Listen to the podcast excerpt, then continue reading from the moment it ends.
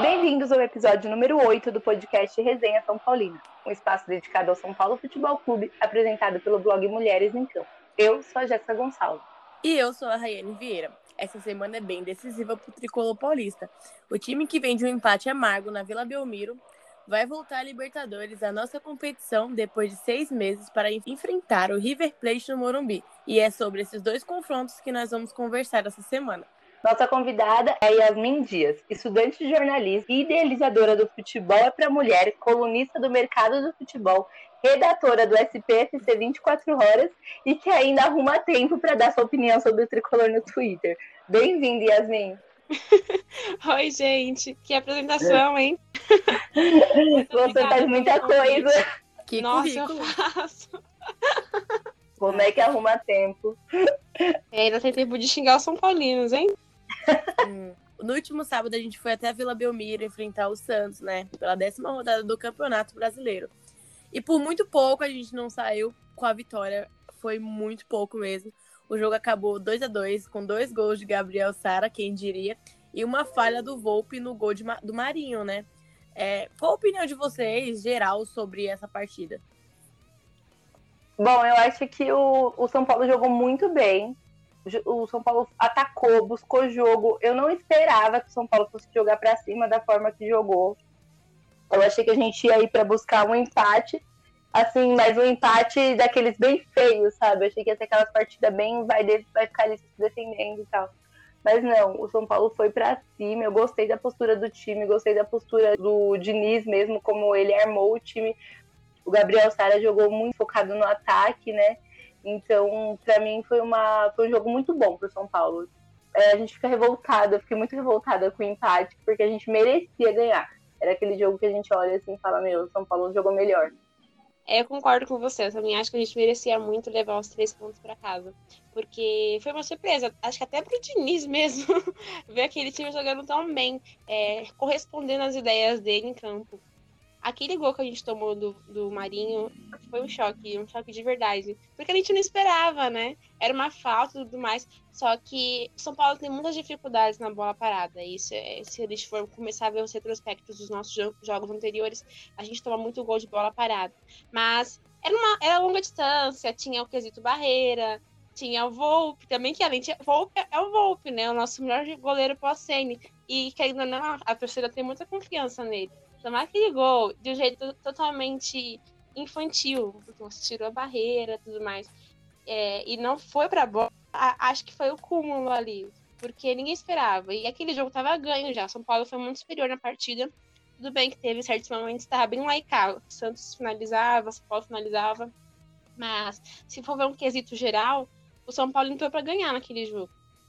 É, e também depois desse lance do, do gol do Marinho, a gente teve também outras oportunidades, mas parece que novamente São Paulo sofreu com o gol, sofreu com o empate, porque é isso que tem, acontecido com o nosso time ao longo das partidas. Acontece alguma coisa e não, não sabemos como reagir. Isso é um, é um fator que deve ser cobrado nos jogadores, porque ou é um gol anulado, ou é uma, uma, uma chamada do VAR que está errada. E os São Paulinos, os jogadores, no caso, eles não conseguem voltar a campo como estavam jogando antes. Então teve o quesito falho do Volpe e também teve é, os jogadores sentindo o empate em vez de buscar mais um gol. Também teve aquela bola do, do Boia depois do empate, mas foi só isso, né? É, eu concordo com vocês. Eu acho que, como a Yasmin disse, o São Paulo tem um psicológico muito abalado. A gente não sabe tomar gol por incrível que pareça, depois que a gente tomou o gol de empate do 1 a 1 que a gente fez o segundo gol, eu vi o São Paulo se tornar. Já estava superior na partida, mas eu vi o São Paulo crescer muito. E o Volpe ele subestimou o Marinho, né? Quem subestima o vice-artilheiro é, da competição bateu uma falta sem uma barreira decente, porque, gente, foi horrível aquilo. Ele, eu coloco a derrota nas costas dele dessa vez. O Diniz acertou na escalação acertou direitinho a posição do jogador, mas subestimar um jogador que tá fazendo gol toda a partida, quase no final do jogo, é, ele chamou o gol e tomou. Sim. É, é, eu acho que a gente já entra direto na, na polêmica do jogo, né? O Volpe é assim, eu sou crítica ao Volpe há algum tempo, todo mundo sabe, mas todo mundo sabe também que é porque eu sou muito viúva do Rogério, assumo. Para mim é muito difícil ainda aceitar a saída do Rogério do gol. Então eu não consigo ver no Volpe um bom goleiro. É, não é que eu não vejo ele no, nele um bom goleiro, eu vejo ele um goleiro normal. Tipo assim, ele não é um sidão da vida que falha sempre, mas ele não é um goleiro que você fala, meu Deus, eu confio nesse cara. Para mim, ele não é. Nunca foi. Eu acho que, tanto que quando a gente teve o um episódio aqui, que foi um episódio antes do jogo contra o Mirassol, que foi aquele jogo que o São Paulo podia perder, até que teve aquela polêmica do entrega, não entrega, que ele fechou o gol, eu falei muito isso. Eu falei assim, ah, então tomara que ele continue jogando, jogando assim nos jogos importantes. Porque jogar assim num jogo que você pode perder é bem fácil. Tomara que ele jogue assim nos jogos importantes e não joga. Para mim, quando tem jogo importante, na maioria das vezes, salvo uma vez ou outra que ele foi bem, ele falha. Para mim, o Paulista do ano passado, a gente não foi campeão muito graças ao Volpe também. Agora, essa derrota, mais uma coisa que coloca na, na conta dele. Então, eu acho que, apesar dele ser um goleiro bom, ele precisa crescer em decisão. É, o Volpe ele falha realmente bastante em decisão, clássico principalmente. Hum, eu concordo em partes com ele ser um bom goleiro. É o nosso problema é que pós-Senna a gente só teve goleiro ruim. Muito aí, ruim. Aí vem o menos pior, a gente acaba se apegando a ele. Eu gosto muito do Volpe, eu acho que ele tem um, um potencial muito grande. Só que eu, eu toco de novo no psicológico. Eu acho que a equipe do São Paulo tem um psicológico muito abalado. O Volpe parece que ele toma um gol, ele sente se vocês olharem, ele toma um, uns gols que defensáveis, tipo, e defende umas bolas que, ao meu ver, entraria de qualquer forma. Então, eu gosto muito dele, mas ele realmente tá deixando a desejar nas partidas grandes. É, são dois pontos que lá na frente vão nos fazer falta, com certeza. A gente já chegou a comentar aqui da nossa. do nosso. dos nossos jogos, né? Que a gente ia ter só pedreira agora. Esse jogo que a gente estava com ele ganha era um jogo para ter subido pro subir da serra com três pontos na mala e a gente não conseguiu isso. E realmente esse jogo é culpa do Volpe eu não, não consigo procurar outro culpado. O Diego Costa tá jogando muito na zaga. Eu critiquei. Tá, o, fala do meu cristalzinho. Eu Ninguém critiquei... toca no nome desse homem. Você lembra, você lembra que eu critiquei ele, tipo, critiquei o Diniz, né, no caso, por ter mexido, tirado o Bruno Alves sim, e o Arboleda pra colocar o Diego. Cara, mas a gente, ele surpreendeu demais, ele tá jogando muito.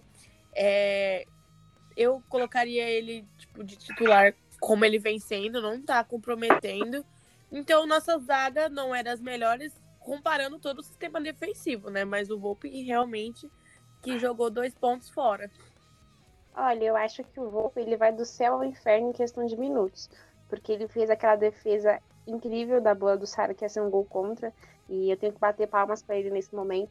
Mas também teve algo que ele, que ele furou, né, a nossa barreira na hora da cobrança de falta do Marinho. Eu acho que ele não, não merece uma nota zero, mas também não merece um 10, porque, como eu falei, ele vai do céu ao inferno em questão de minutos. Ele acaba não seria ramelando, né, a palavra, mas esses jogos grandes ele acaba um pouco. Às vezes porque a nossa o nosso sistema defensivo fica mais forte e a bola quase não chega no, no gol, ou porque ele acaba errando muito nas defesas fáceis. Ele é um goleiro que pega a defesa fácil, mas pega a defesa difícil. Eu nem preciso de um goleiro que pegue todas, pegue todas as bolas que cheguem no gol, né? E, é. Mas assim, eu não critico o Volpe, porque a gente teve Denis, a gente teve Sidão, não desmerecendo o trabalho desses goleiros. Mas a gente sabe que eles vão funcionar no São Paulo, eles vão isso aqui e deram muito mais trabalho do que deveriam ter dado, né? Ai, e Volpe a gente agora. Sim, então. ter o Volpe agora é muito importante, porque ele tem sido um bom goleiro. Mas ele precisa melhorar um pouquinho mais esquisito, ser menos afobado, como naquela vez que ele quis cobrar a falta e o jogo nem tinha acabado ainda. E o Diniz não deixou. Eu achei certo o Diniz não deixar. Porque ele vai cobrar a falta, tem um contra-ataque, quem é que tá no gol? Não tem ninguém no gol? Acho que às vezes ele se afoba demais. Mas isso é questão de tempo. O Diniz, como psicólogo, deveria trabalhar um pouquinho mais o psicológico dos jogadores. Não, ele é, é, o cara não parece psicólogo nenhum, né? Você viu o psicológico dele no último jogo como tava. O homem tava Ele tá doido. que eu tô começando a pensar que o Diniz Mas eu gosto disso, eu é gosto. Eu gosto muito mais quando ele tá surtado do que quando ele tá Eu com aquela também. cara apática dele. Eu prefiro ele Sim. surtado, gritando, mandando o Luciano se ferrar e os caramba, sabe? Eu gosto. Sim, porque ele bota medo nos jogadores. E quando você bota medo, a pessoa trabalha.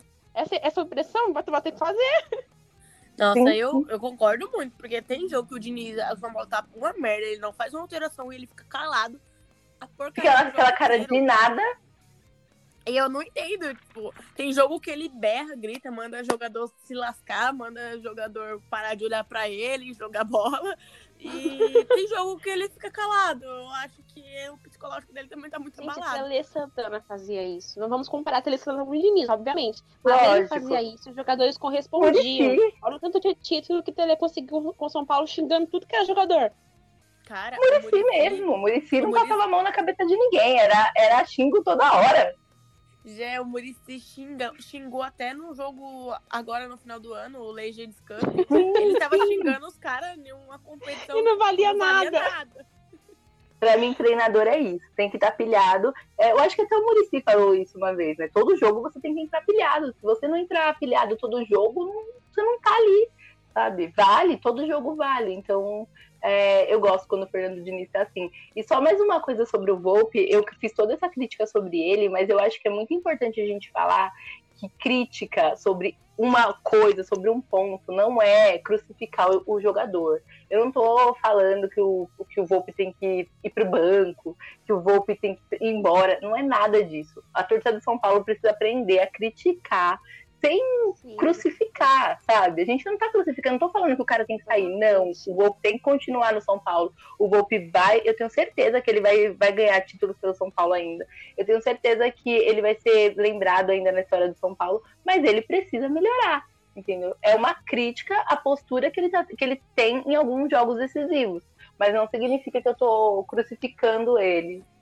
E funciona, né? Uhum. Veio gente É. me perguntar nas redes sociais se eu achava melhor deixar o Volpe no banco. Aí eu Não, gente, isso é ridículo. Ah, Não, olha, eu, acho que entendi, talvez- ele é um ótimo goleiro que a gente tem no nosso banco. Mas ele não tem nenhuma sequência de jogo é uma Libertadores. Ela vai colocar aqui pra jogar. Ele jogou a Libertadores antes da pausa, mas só alguns minutinhos porque o Volpe machucou a mão. E ele só teve uma bola Exato. difícil pra defender.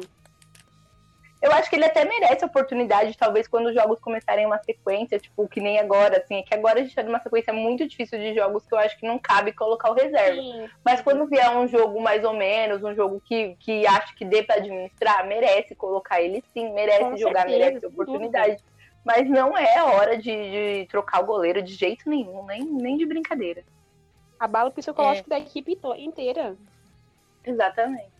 E se vocês pararem pra pensar, as críticas funcionam. A gente xingou tanto aí o Gabriel Sara aqui nesse podcast, inclusive.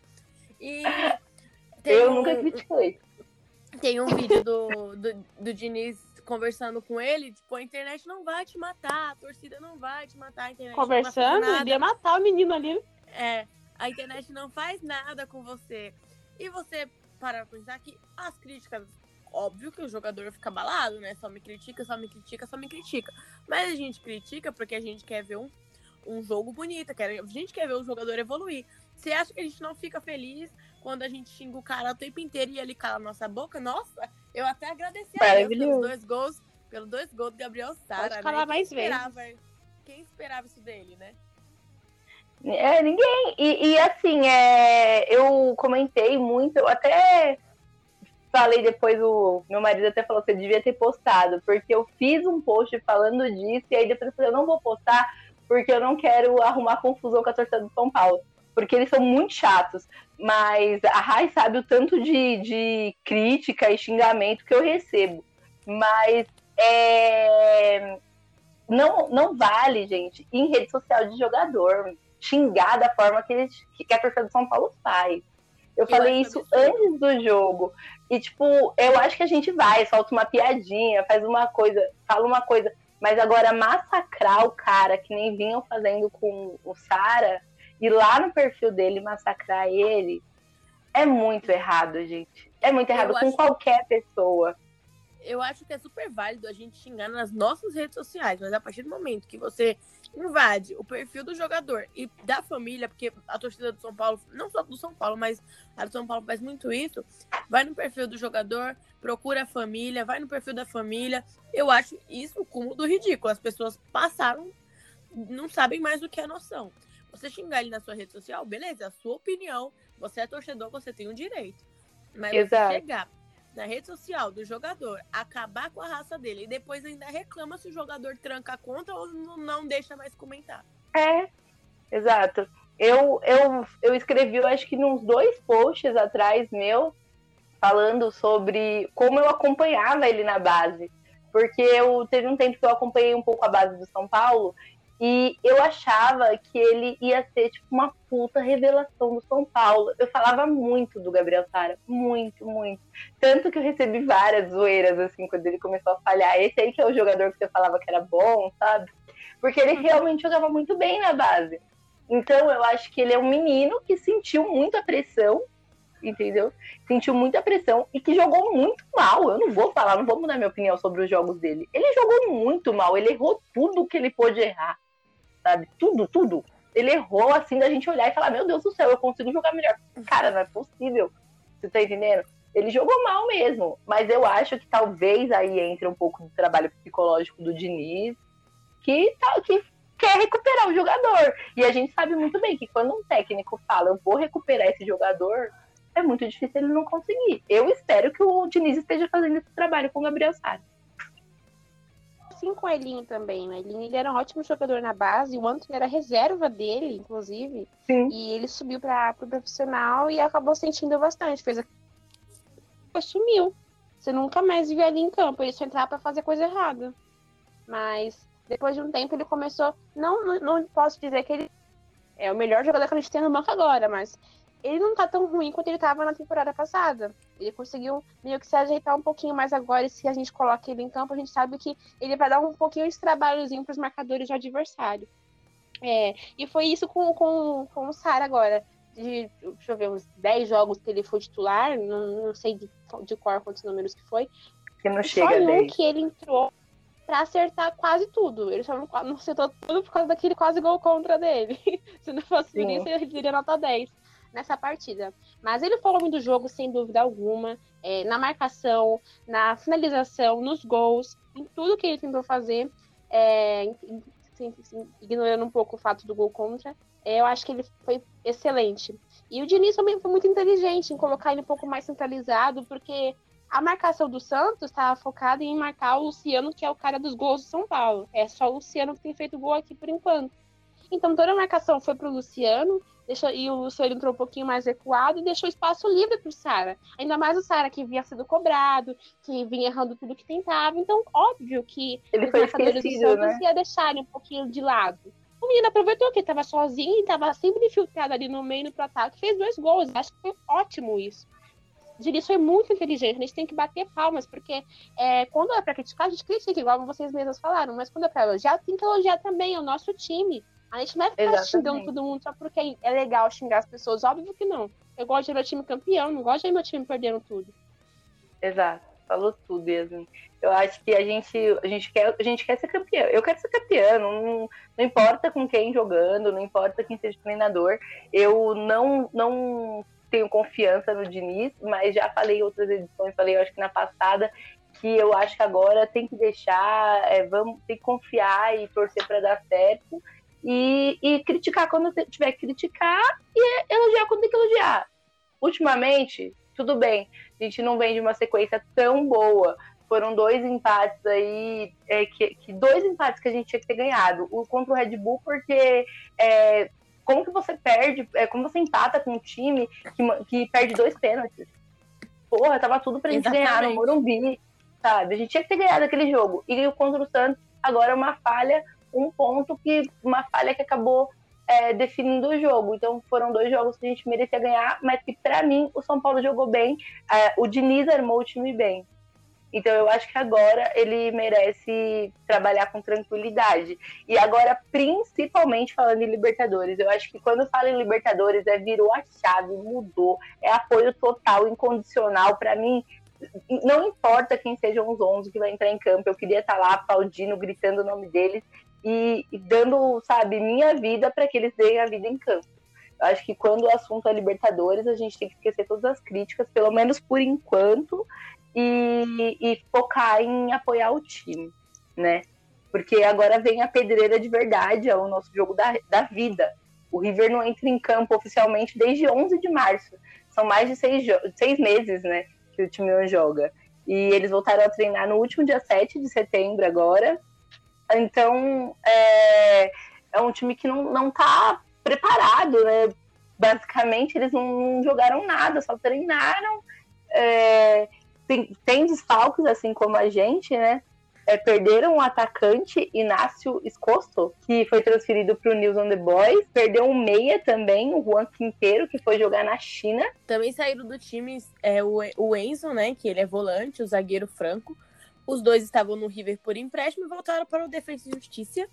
Outro zagueiro também que não vai fazer parte, parte do time é o Kelvin, Sibilis, ele tá sem clube. Agora, os desfalques mais importantes talvez sejam o lateral Milton Casco. Ele que foi o autor do primeiro gol lá do River, na goleada diante do Binacional lá na Argentina. Ele foi diagnosticado com Covid-19. E o nosso conhecido Prato, que apesar de ser reserva, ele é muito utilizado, né? E conhece São Paulo. É, ele tá lesionado e provavelmente não joga. Sim, qual a expectativa de vocês pro River? Qual a sua expectativa, Yasmin? Olha, eu acho que vai ser um jogo difícil, mas eu também não, não, não acho que a Liverpool tem que pensar no River Plate como se fosse um bar de Munique, sabe? É, porque, como você mesmo disse, o River não joga oficialmente desde março, voltou a treinar tem pouco tempo, tem vários desfalques, mas também São Paulo tá cheio de desfalque, tem o meio de campo super fragilizado, agora sem o Daniel Alves, sem o Hernanes, porque o Hernanes só consegue jogar 45 minutos. A gente não pode contar com ele para 90 minutos de partida. E ele é um cara importante, fundamental para São Paulo, porque ele é o cara da criação. Se ele está em campo, a gente sabe que a gente vai conseguir chegar mais vezes no gol. É, também temos, não temos Luciano, que é o cara do gol. Não temos Pablo. Provavelmente pode ser que o Pablo tenha chance de jogar. O Diniz deixou isso um pouquinho aberto no último. na, na fala dele.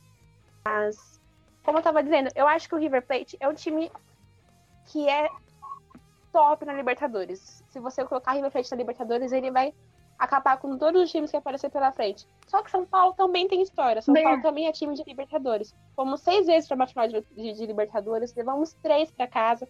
Então, não temos que nos rebaixar. Não, não dizendo que o River é um rival pequeno, nunca, claro que não. Mas São Paulo é um rival à altura. É um time de gigantes, é um jogo de gigantes. A gente não pode já entrar pensando, poxa, vamos perder porque é o River. Claro que não. A gente tem o quesito sequência a nosso favor, a gente, a gente vem jogando já tem meses. É, temos o, o Diniz que conhece bastante a nossa base, que basicamente o nosso jogo agora vai ser 40% base. Ali naquele, nos jogos contra o River, contra o Nacional, etc. Porque são, tá sem time, tá sem jogadores. Então, eu espero que esse jogo vai ser aquele mata-leão. Ou o Diniz vai se consagrar por conseguir vencer o River com meninos de, de média 20 anos de idade, ou o Diniz é, não vai ser nem tão culpado, né? Porque a gente vai colocar uma pressão enorme nos jogadores que são para jogar um campeonato reconhecido internacionalmente. É, é, o jogo da decisão. Por mais que seja ainda fase de grupos, a gente vai estar sendo muito testado, avaliado por todos os países possíveis. É, eu acho que desde que saiu né, o sorteio, a gente já sabia que esse era o jogo. É, São Paulo e River Plate são dois, foi como você falou, dois gigantes, é tipo os nomes, a gente fala de Libertadores, a gente fala de River, a gente fala de São Paulo, a gente fala de Boca Juniors. Não adianta, os rivais podem até achar que é soberba nossa, mas não é, a gente para da Libertadores.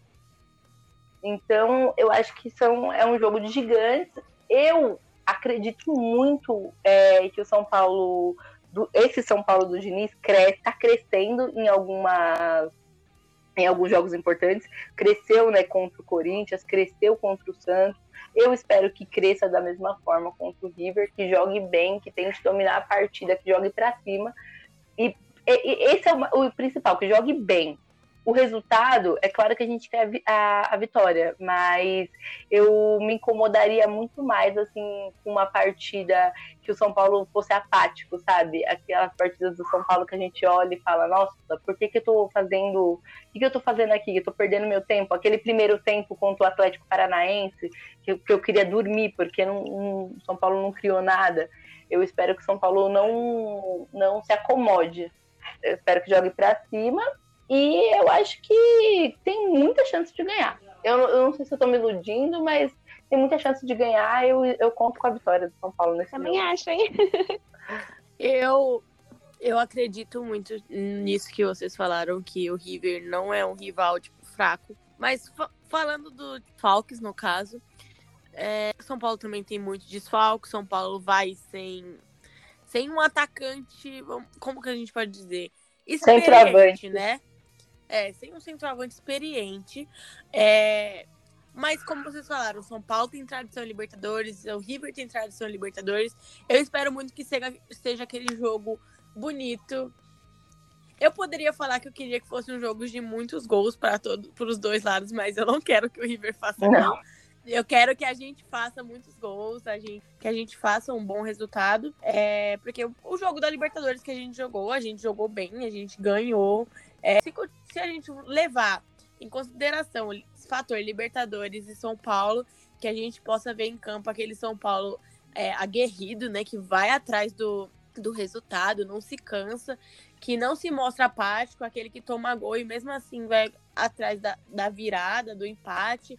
É, eu não sei se eu acredito em uma vitória fácil, mas eu acredito que a gente vai sofrer um pouquinho, mas que a gente possa ganhar sim. E para o restante da competição, o que vocês esperam do São Paulo?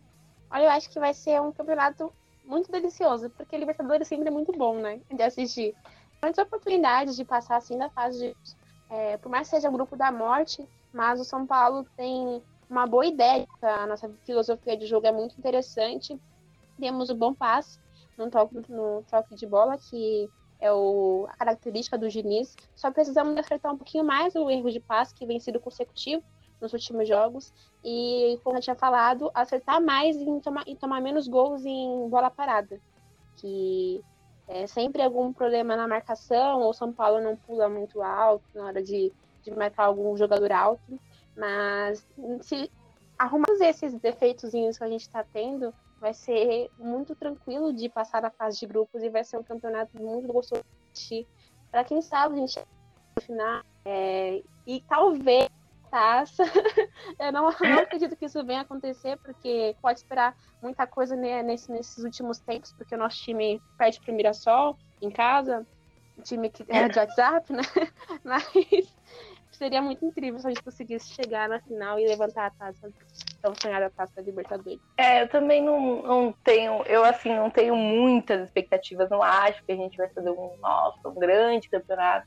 Mas eu acredito que passa da fase de grupo, tem tudo para passar. Né? A gente teve uma derrota pro Binacional lá no primeiro jogo, mas a gente sabe que foi uma derrota muito mais para altitude do que para o futebol, né? Jogar na altitude é muito difícil. A gente sabe também que provavelmente o River não vai jogar lá. Eu não sei se já saiu a decisão, mas eu vi uma notícia que o River não ia jogar lá na altitude. Isso vai prejudicar a gente um pouco, porque a gente contava com essa derrota do River e, do, e da LDU na, na altitude, né? Então, eu acho que isso vai atrapalhar um pouco mas eu acho que, que, que, o São Paulo tem tudo para classificar, né? Que São Paulo e River Plate tem tudo para passar para a próxima fase. E o restante da competição vai ser muito, não vou dizer sorte, mas vai ser muito assim, jogo a jogo, sabe? Não dá para cravar, ah, vamos conseguir e tal, não dá. Eu acho que é jogo a jogo e eu espero que, se caso for eliminado, seja eliminado de cabeça erguida sabe? Tem uma postura de time grande que o São Paulo é. Porque eu acho que o que a gente não aguenta mais é de cair diante de times tão, tão pequenos como o Mirassol. Sim, eu concordo com vocês, mais uma vez, né? Eu acho que vocês falaram tudo que eu penso sobre a competição inteira. Não acredito que a gente vá ser campeão, muito pelo pelos times também, né, que estão disputando a Libertadores, tem times muito mais preparados do que o São Paulo. Não que isso seja impossível de acontecer, né? Porque futebol é uma caixinha de surpresas. Uma hora o time tá na merda, outra hora o time tá lá levantando uma taça. Mas eu acho que a gente vai fazer bons jogos, a gente vai passar da fase de grupo, vai. Ganha... Eu acredito sim que a gente vai ganhar alguns jogos aí de times importantes, mas eu não sei se a gente levanta essa taça. Mas eu não gosto de criar expectativas, porque todas as vezes que eu crio expectativas eu me decepciono. Eu prefiro acreditar que o São Paulo vai mostrar aquele futebol que a gente sempre joga em Libertadores. Em questão de elenco, eu nem digo muito, porque questão de elenco, a gente chegou em 2016 numa semifinal com o Ítalo jogando no time, com o Denis no gol, então é, não é parâmetro, mas questão de elenco, não acho que vá pesar é, eu acho que precisa ter o espírito vencedor, né? O, o que tinha muito naquele time de, 2000, de 2016 era um espírito de querer. Eles queriam muito. Eles Sim, queriam eles aquela eram, vitória. Eles eram é, muito focados em vencer. Podia jogar feio, mas tinha que vencer. Sabe? Então eu acho que foi isso que levou, que carregou a gente até. Mas é, se, se, o Diniz colocar, conseguir implementar isso na equipe, e eu acho que as críticas da torcida ajudam muito a colocar isso na equipe, porque quando batem, você quer mostrar o seu trabalho, entendeu? Então eu acho que talvez, quem sabe, né, o Diniz não fale aí, vamos calar a boca desses caras e vamos, vamos mudar de tudo em campo. Eu, eu tô louca pra ele calar minha boca. Fez, né, se, o Diniz, se o Diniz ganhar a Libertadores, eu tatuo ele. Não fala isso. Não faz promessa difícil. Vai ficar gravado, hein? Vou contar essa parte. Mas é, eu acho que é isso mesmo. O Diniz ele tem que implementar esse espírito de vencedor, tem que meter uns gritos mesmo na orelha desses jogadores, mostrar para eles, fazer o que o, o Rogério Ceni fazia em campo. O Rogério Ceni dentro do vestiário, no caso. O Rogério Ceni metia cada grito naquele jogador e falava: prestem atenção na camisa que vocês vestem, não é qualquer time. Vocês estão jogando no São Paulo Futebol Clube, um time de uma história gigantesca. E se vocês passarem o vexame, mais um, né? O nome de vocês vai estar gravado ali, ó, em cada vexame. Então, o Diniz tinha que meter o grito mesmo, falar assim: vocês vão entrar nessa porcaria de campo e vão ganhar. Isso aí. E no momento, né, o River é o líder do grupo D, né, da Libertadores é, uma vitória diante do Binacional, perdeu para a LDU, sofreu três gols, fez oito. É, o São Paulo é vice-líder, né? Também três pontos, venceu a LDU, perdeu para o Binacional, sofreu dois gols, fez quatro. É, e no final da quinta-feira, né, as posições possam mudar, podem mudar e a gente pode alcançar o topo da tabela. Tomara. Vamos pro tricolor indica tricolor? Vamos. O Tricolor Indica Tricolor é um espaço dedicado a indicar São Paulinos. Um livro, um filme, um perfil para seguir no Instagram, qualquer coisa relacionada ao São Paulo Futebol Clube. Vai começar, Yasmin?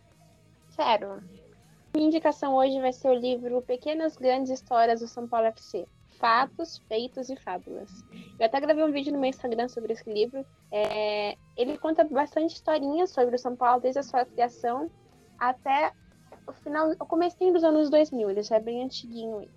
É, e conta visões de jogadores, de ex-técnicos e de, de fãs também, né, de torcedores do São Paulo. Eu acho ele muito interessante porque tem visões que a gente não conhece, que não está nas redes sociais, que não está nos blogs, em lugar nenhum porque ele foi feito de torcedor para torcedor. Por isso que ele fala bastante também que tem algumas coisas que podem ser fábulas, porque a gente não sabe se aconteceu de verdade. É, mas eu acho que é uma leitura muito gostosa, você vai ler rapidinho, e se você é um São Paulino roxo, vai amar bastante essa leitura. Ah, bacana. Ótimo, eu adoro livro relacionado ao São Paulo, eu tenho alguns, acho que a gente precisa, precisa muito, né, sair das redes sociais um pouco e procurar a história do time em outros lugares, com outras pessoas, com os mais velhos, principalmente, e com os livros que ensinam muito também.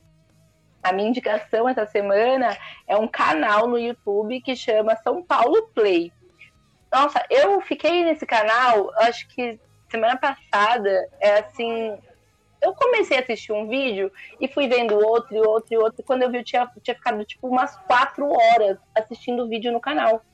é viciante, sério. Tem muita coisa do São Paulo. Tem, tipo assim, coisa desde é, aquele episódio dos Super Campeões lá, do São Paulo, a, é, do desenho, até entrevista com jogadores, foram é, vinculadas à mídia, mas que ficam soltas né, no canal das televisões, e eles juntam tudo ali, e é muita coisa legal. Tem uma entrevista com o Bruno Alves falando sobre racismo, bacaníssima, que eu não tinha visto, que foi, que foi feito, acho que pelo André, do, do GE, e eu não tinha assistido essa entrevista, não chegou até mim, e eu assisti lá, muito legal. Tem muita coisa boa mesmo, e vale a pena a, se distrair ali, vendo nesse tempo que tá sobrando aí pra gente, que a gente não pode ir pra estádio. É, vale a pena dar uma conferida. A minha indicação hoje é um Instagram. Eu vou indicar ele porque eu acho que ele não tem muitos seguidores, mas é um Instagram que muitos São Paulinos podem gostar porque ele vende camisas do São Paulo, é o SPFC Raridades. É, inclusive eu tava olhando ele hoje, tem várias, tem camisa do Brasileirão, aquele jogo que a gente virou quarta 3, do Hernanes. É, tem uma do Luiz Fabiano, que foi em 2014. Ai, Rayane, não vem me trazer dívida, não. Tem do Kaká, tem muita coisa legal. E ele vende por preços, não vou dizer que são preços super acessíveis para todo mundo, mas por ser camisas antigas não tá tão caro. Tem gente que vende camisa por 700 reais. Ele vende na faixa das, do preço das camisas atuais da Adidas. E eu acho bem legal, tem só 5 mil seguidores e vale a pena conferir. Eu sigo tem um tempinho, porque eu sou a louca das camisas, então tô o tempo inteiro dando uma olhada. E eu acredito que vale a pena dar uma olhadinha.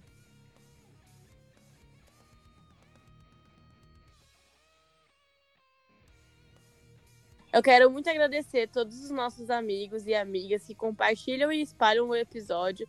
É muito importante pra gente e continuamos contando com vocês para alcançar mais e mais pessoas. Yasmin, muito obrigada por tirar um tempo do seu dia para participar do nosso podcast. Eu agradeço muito a sua presença. É, a, falo para todo mundo seguir a Yasmin no Twitter, é muito legal. Eu acompanho ela por lá, conheci ela por lá, as opiniões dela são ótimas, está sempre online na hora dos jogos, sempre atualiza todo mundo. Obrigado pela participação e as portas do, Resenha São estão tá sempre abertas para você. Imagina, eu que agradeço o convite. Foi uma delícia gravar com vocês, várias risadas aqui. E obrigada também por me acompanhar nas redes sociais. É, eu fico feliz quando os comentários tão positivos como o de vocês. A gente aqui agradece, é muito importante a gente criar essa bolha de São Paulinas e apoiar o trabalho uma da outra. Pode contar sempre o que você precisar, sempre que tiver lançamento no seu canal, o que precisar, pode vir aqui, que a porta está aberta para você de verdade. Agradeço, gente. bom, eu espero que vocês tenham curtido mais esse episódio do podcast Resenha São Paulina. Curtam, compartilhem, indiquem para as amigas. Nós estamos doidas para convidar um monte de menina para somar e jogar conversa fora sobre o nosso amor do futebol. Na próxima semana, nós estamos de volta com mais uma convidada especial.